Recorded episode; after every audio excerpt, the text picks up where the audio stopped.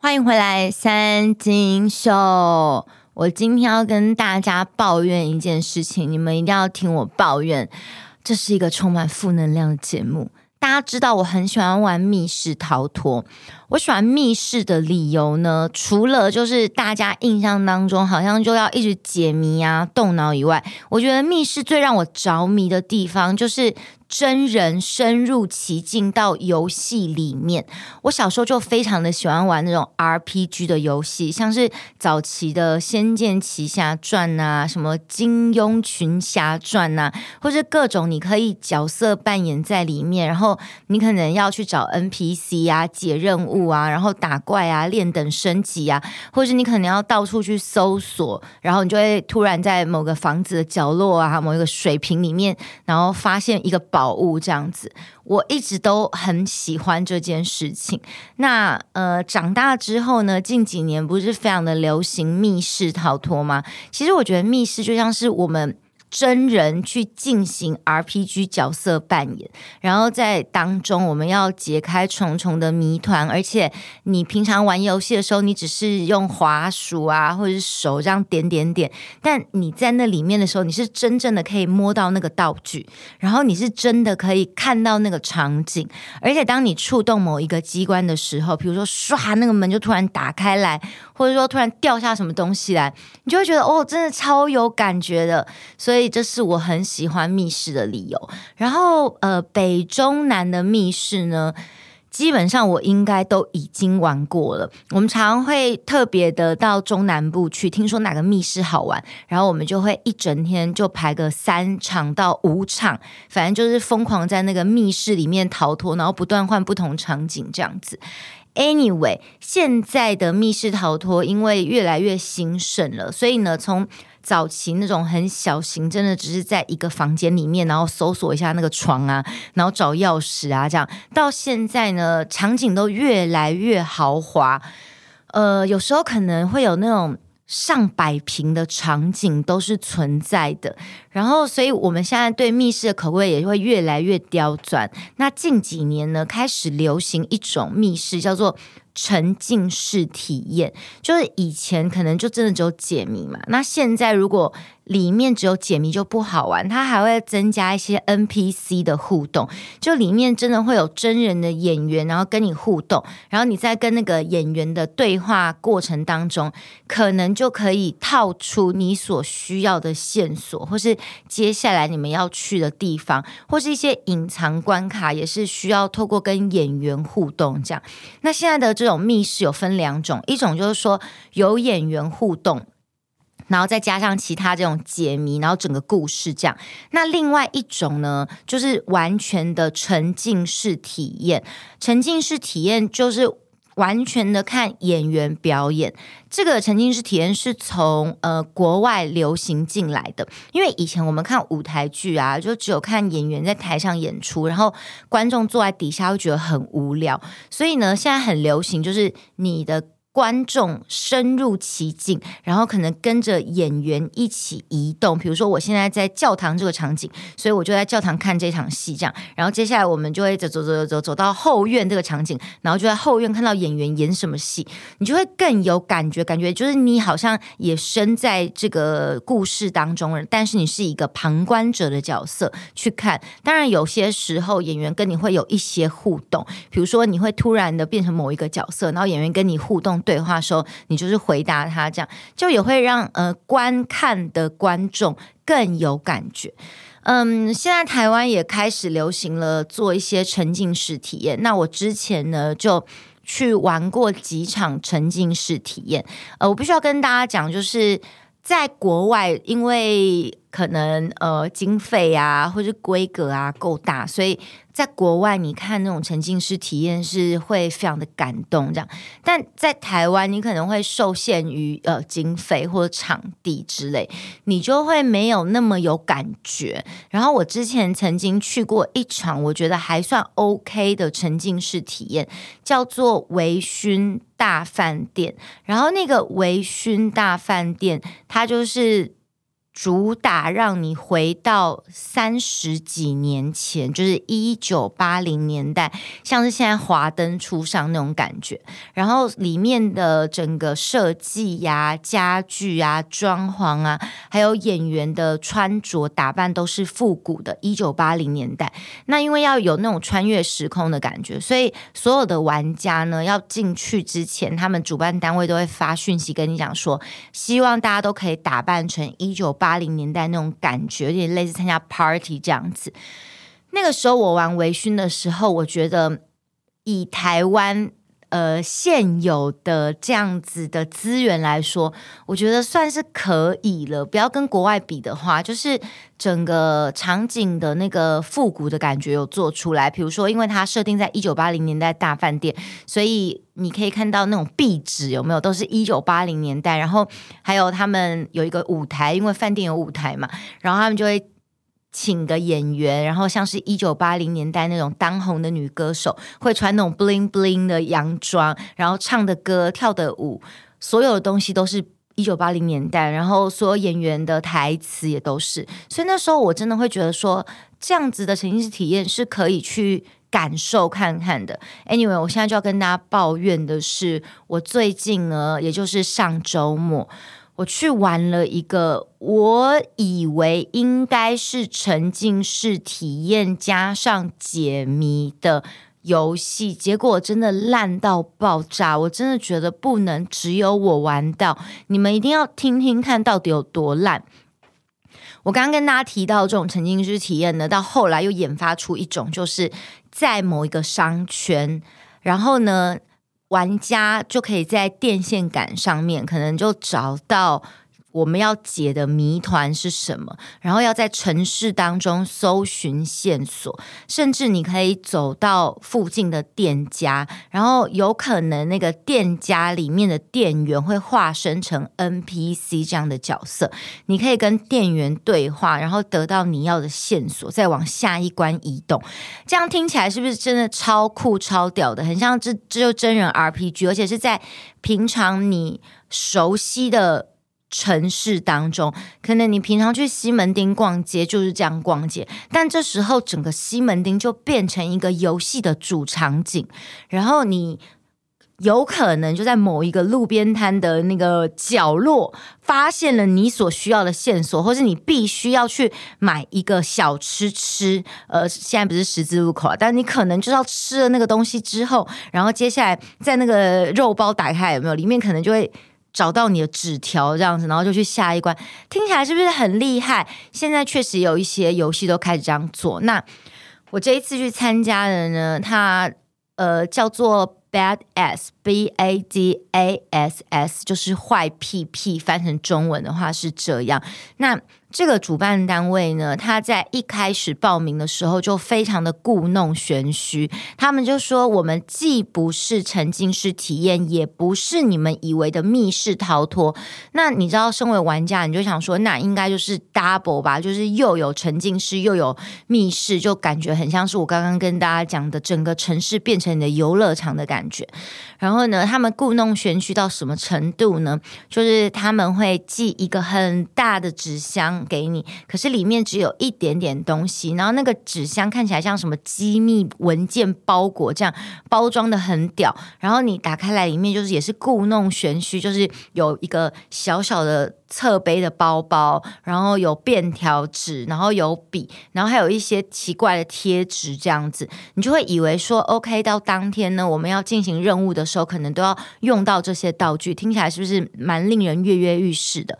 然后呢，他们还有呃要求每一个玩家呢，在去之前的不到一个月的时间吧，就是会出一个心理测验给你，但他那个心理测验呢，不是那种银行，然后叫你填一二三四有没有？四个选项那种什么高风险评估那种无聊的问卷，他那个心理测验算是设计的还蛮用心的哦。它是有一个动画，有那种 Flash 动画，然后就是呃，假设你到这个城市啊，你会选择什么？然后你选择了什么之后，他又会再跳下一个场景，然后也是有动画这样呈现。那你就会觉得说，那个主办单位感觉算是用心，可是呢，在要去游戏的。前一个月开始呢，我就觉得我没有很想要去这个游戏，为什么呢？因为呢，主办单位的用心已经到一个让你觉得很烦的程度。怎么样烦呢？就他们会呃写心理测验就算了，那我觉得 OK。做完心理测验之后，想说那会不会就是当天我们会每个人被分配到跟你心理测验有关的角色，然后你可能会有自己个人角色的支线任务要解，你可能都会想象是这样。然后呢，主办单位烦的点就是他们会。在中途就不断的寄 email 给你，然后那 email 就是什么，这是机密文件，你要看。然后我也不知道 email 里面到底想要跟我们表达些什么，反正 email 可能只是要跟你讲说，哦，我们当天要记得来哦，当天你要记得怎么样怎么样哦，这样。然后我就懒得看他们寄来的东西，然后到。呃，前一个礼拜吧，甚至就开始简讯骚扰，就说哦，这是来自于什么呃 project 什么的机密讯息。然后后来我就完全的不想看，因为他们每一个机密讯息都写的又臭又长。然后因为呃，当时我们报名这个游戏呢，是一个一起玩桌游密室的朋友，那他是真的就是桌游密室界的那种。超级玩家老手很厉害的那种，然后所以我们就想说，反正有老手在，我们就一切就靠他过关就算。所以我就完全都不想要看这些东西。然后呢，好，游戏当天，当天精彩的地方来了，我现在认真的跟大家抱怨整场让人家觉得就是非常雷的一个体验。就呢，你知道你要去玩游戏，那如果是城市。体验嘛，那你总是要告诉大家说好，我们集合地点在哪里吧？比如说，我们约在西门捷运站六号出口，然后所有玩家从这个出口开始出发什么的，几点对不对？几点跟地点总是要知道吧？没有，我跟你讲，到游戏的前一天哦，我们就问我们那个老手朋友说，诶，那我们明天要怎么集合什么？然后我朋友就说，嗯，现在主办单位都没有讲要在哪里集合，然后呢，明天。就是我们要玩游戏的当天，就说明天呢十一点他们会公布一段影片，然后公布那段影片之后，我们才会知道我们要集合的地点在哪里。就搞得你真的很像是什么城市特务这样。好，结果呢到游戏当天。早上十一点，真的故弄玄虚到底。我跟你讲，那个连接那个 YouTube 影片的网址，真的就是设定就是十一点。你如果十点去看的话，它这边倒数计时，十一点它就播了一段不知所云的影片。反正那影片大概就是呃在捷运上做捷运的画面这样子，然后还有有一些街景就这样子。然后呢，从那个影片当中，你会得到一串。呃，坐标，然后那个坐标你直接输入到 Google Map 里面，就会得到你要去的地址。然后那地址呢，就是在台大公馆附近的某一个地下道。好，OK OK，现在听起来还 OK，对不对？到某个地下道集合，这我还能接受。好，然后呢，我们就是因为不知道要。去哪里？所以呢，我们朋友后来他看到说，好，这是在公馆的某个地下道，然后是一点半才要集合。所以呢，一点半的时候，我们的老手朋友他就先到了那个公馆的地下道，然后就看到了地下道张贴类似像是租屋广告那样的东西。然后那个租屋广告下面不是都会剪成一条一条的，让。那个想要租房子的人可以撕嘛，然后他就撕下了一条，上面就是写着某一个坐标。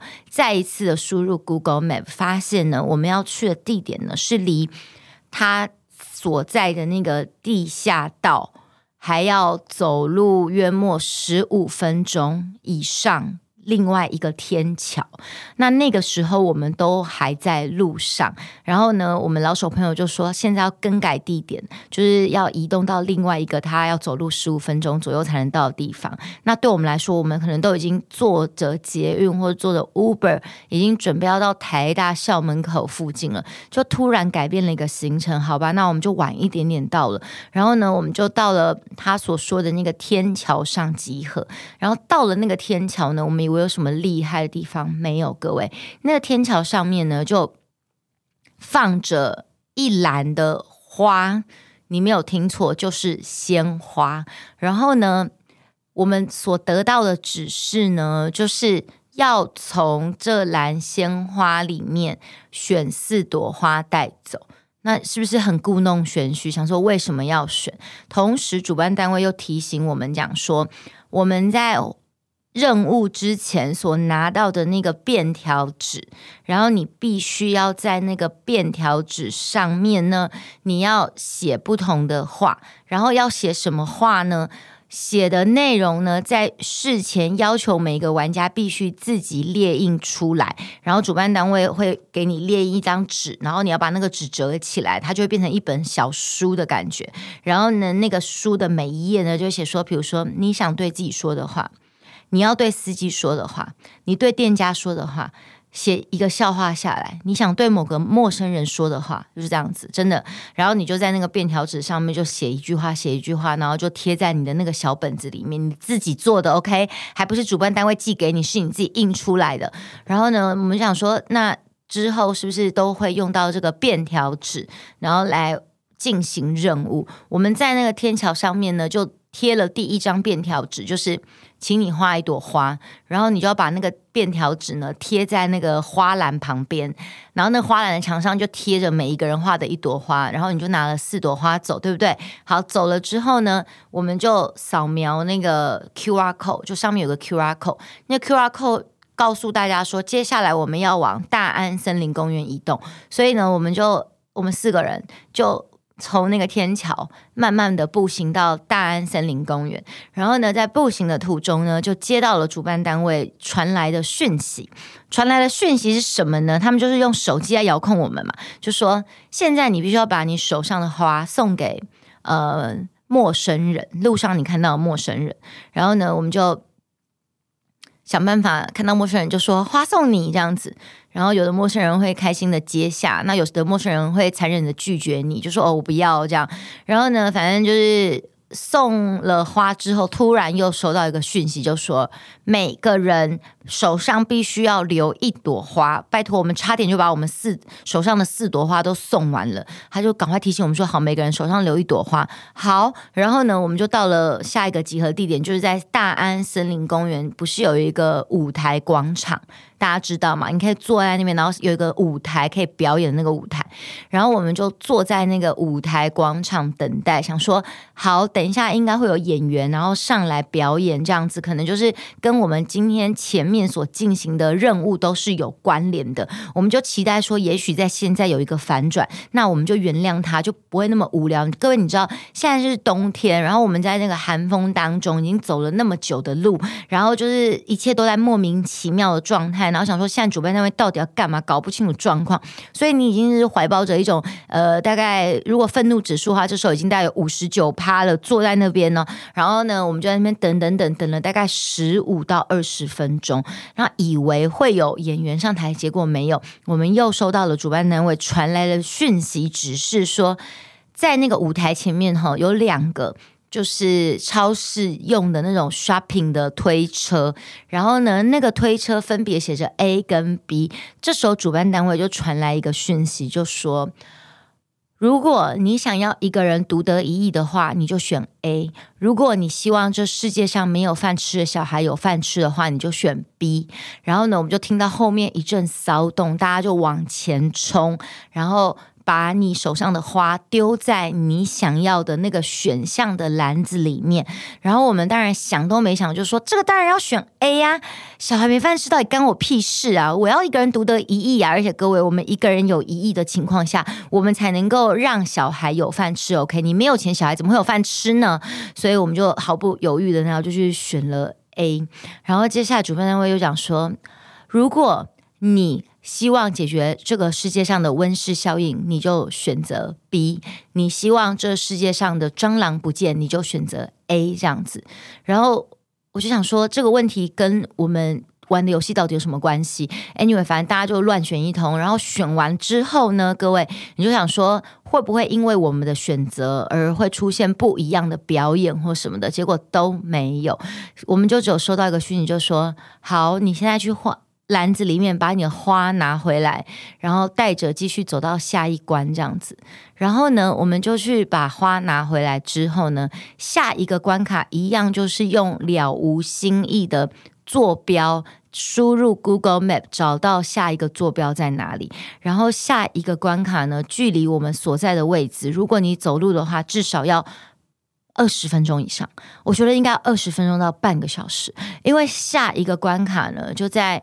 嗯，公馆、水源市场附近的一个很神秘的夜店里，就是它的外表看起来不太像夜店，然后要知道的人才知道说，哦，这是一个夜店这样子。然后呢，我们就呃。千里迢迢的移动到那个水源市场的那个那个夜店里，这样子，然后在移动的过程呢，就感觉到非常的饥饿，就赶快到附近去买个东西吃。可是呢，你在吃的时候，你也不能够很尽兴，因为呢，其实你移动的时间根本不太够，所以。你没有很漫长的移动时间，你就必须要赶快匆匆的随便边走边吃，然后赶快移动到下一个点去。这样，因为如果你没有在时间内到达那个点的话，你可能就没有办法再进去进行游戏了。然后我们就很紧急的又到了下一个点，然后到下一个点那就是一个夜店嘛。然后我们进去之后呢，主办单位呢就说。在现在这个时间呢，你们会有十到十五分钟的这种自由交流的时间。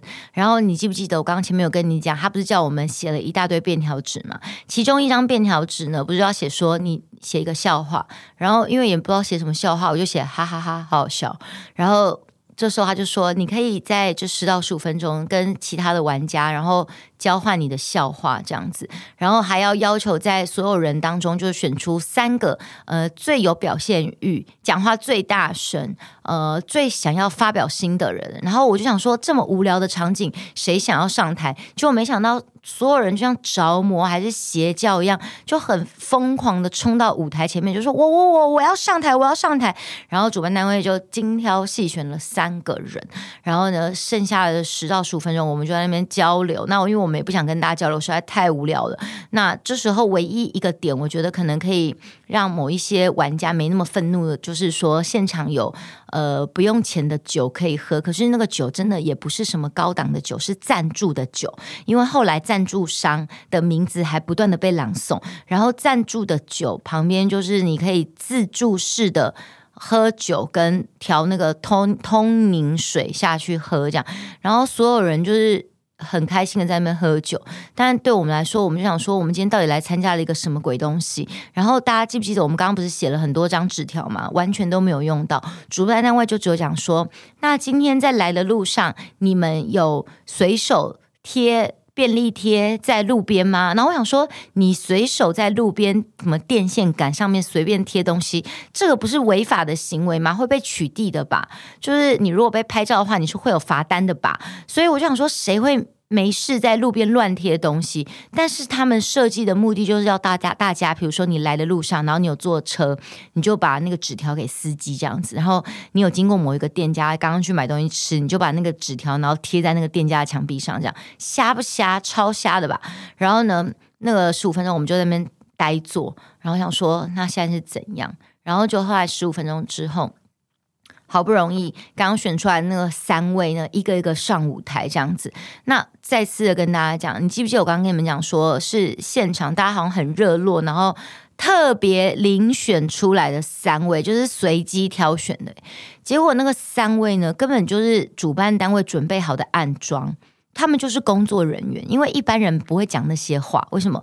他们就是每一个人手上还不备稿，就拿着一张 A4 的纸，然后呢就念说：今天来的路上，你们有曾经想放弃的，请举手；你们有觉得肚子饿的，请举手；你们在路上有把花给陌生人的，请举手；有被陌生人拒绝的，请举手。就这样疯狂的问一堆无聊的问题，这样子。然后呢，比如说，就问说，有被陌生人拒绝，但你仍然勇敢的跨出那一步，继续把花送出去的，请举手。就这样子，你们真的没有听错，就是这么的无聊。然后呢，接下来就是其他两个上台，可能就是说，今天我们真的要非常的感谢叭叭叭某某酒商赞助我们酒。然后想说，干连酒都是赞助了。然后他就说，也非常的谢谢外面那时候我们进夜店的时候停了一排那个。计程车，呃，我忘记那个叫什么了，U C U C 哦，什么之类的那个计程车，就是全新的一个一个轿车平台吧。谢谢那个什么 U C 的赞助，然后。当时呢，他们在选那个三个上台的时候，就说：“呃，如果今天你被选到，然后你上台的话呢，你就可以得到五百块的什么 UC 的车资，就可以载你回家这样子。”结果后来他们上台的根本就是暗装。我想说，天哪，就是你连赞助五百块的车资给现场的玩家都不要，我们到底是发生什么事情了？然后。最后呢，就是你就感受到说，他们今天举办这个活动哦。到底是要传达什么呢？他们就是要传达说呢，我们平常生活在城市当中，然后我们已经熟悉了这个地方，所以我们常常忘了人与人之间的接触还有互动，然后呢，忘了对身边的某一个陌生人，然后表达你的爱与感谢。干就是爱与感谢，你没有听错。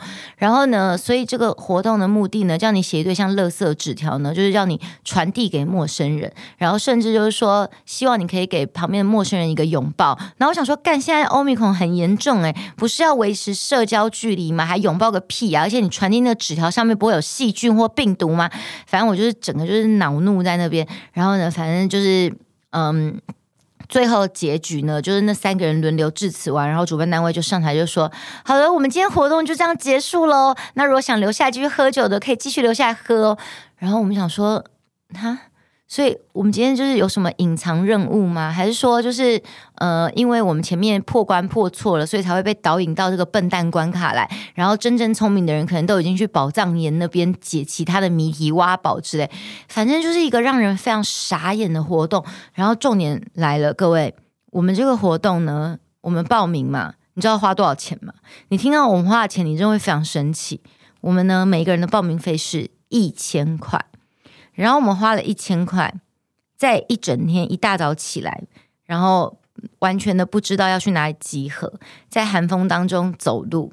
然后寻找下一个集合的地点，每一个集合的地点都在等待，没有任何的意义，找不到任何生命的出处，也不知道为什么我要在这边，然后也不知道说现在我把这个花丢下去，这个选择对我的人生到底有什么样的帮助跟差别？我本来想说好，如果在最后一关呢，主办单位就是可以合理化解释说，刚刚我们的那个选 A 跟 B 的选择有什么差别呢？那我觉得说可能最后有个大反转就原谅他，结果没有，完全的没有，所以你选。那个 A 跟 B，你也不知道到底意义到底何在啊？我觉得就是你们现在听三金秀，各位你们就很幸运，没有去玩这个游戏。但如果呢，你就是真的这么不幸，当天有去的玩家，你一定会就是跟我一样愤怒的心情，然后无无处可以抒发，所以你可能跟我一样，只能录一集 Podcast，然后从头到尾跟大家抱怨这件事情。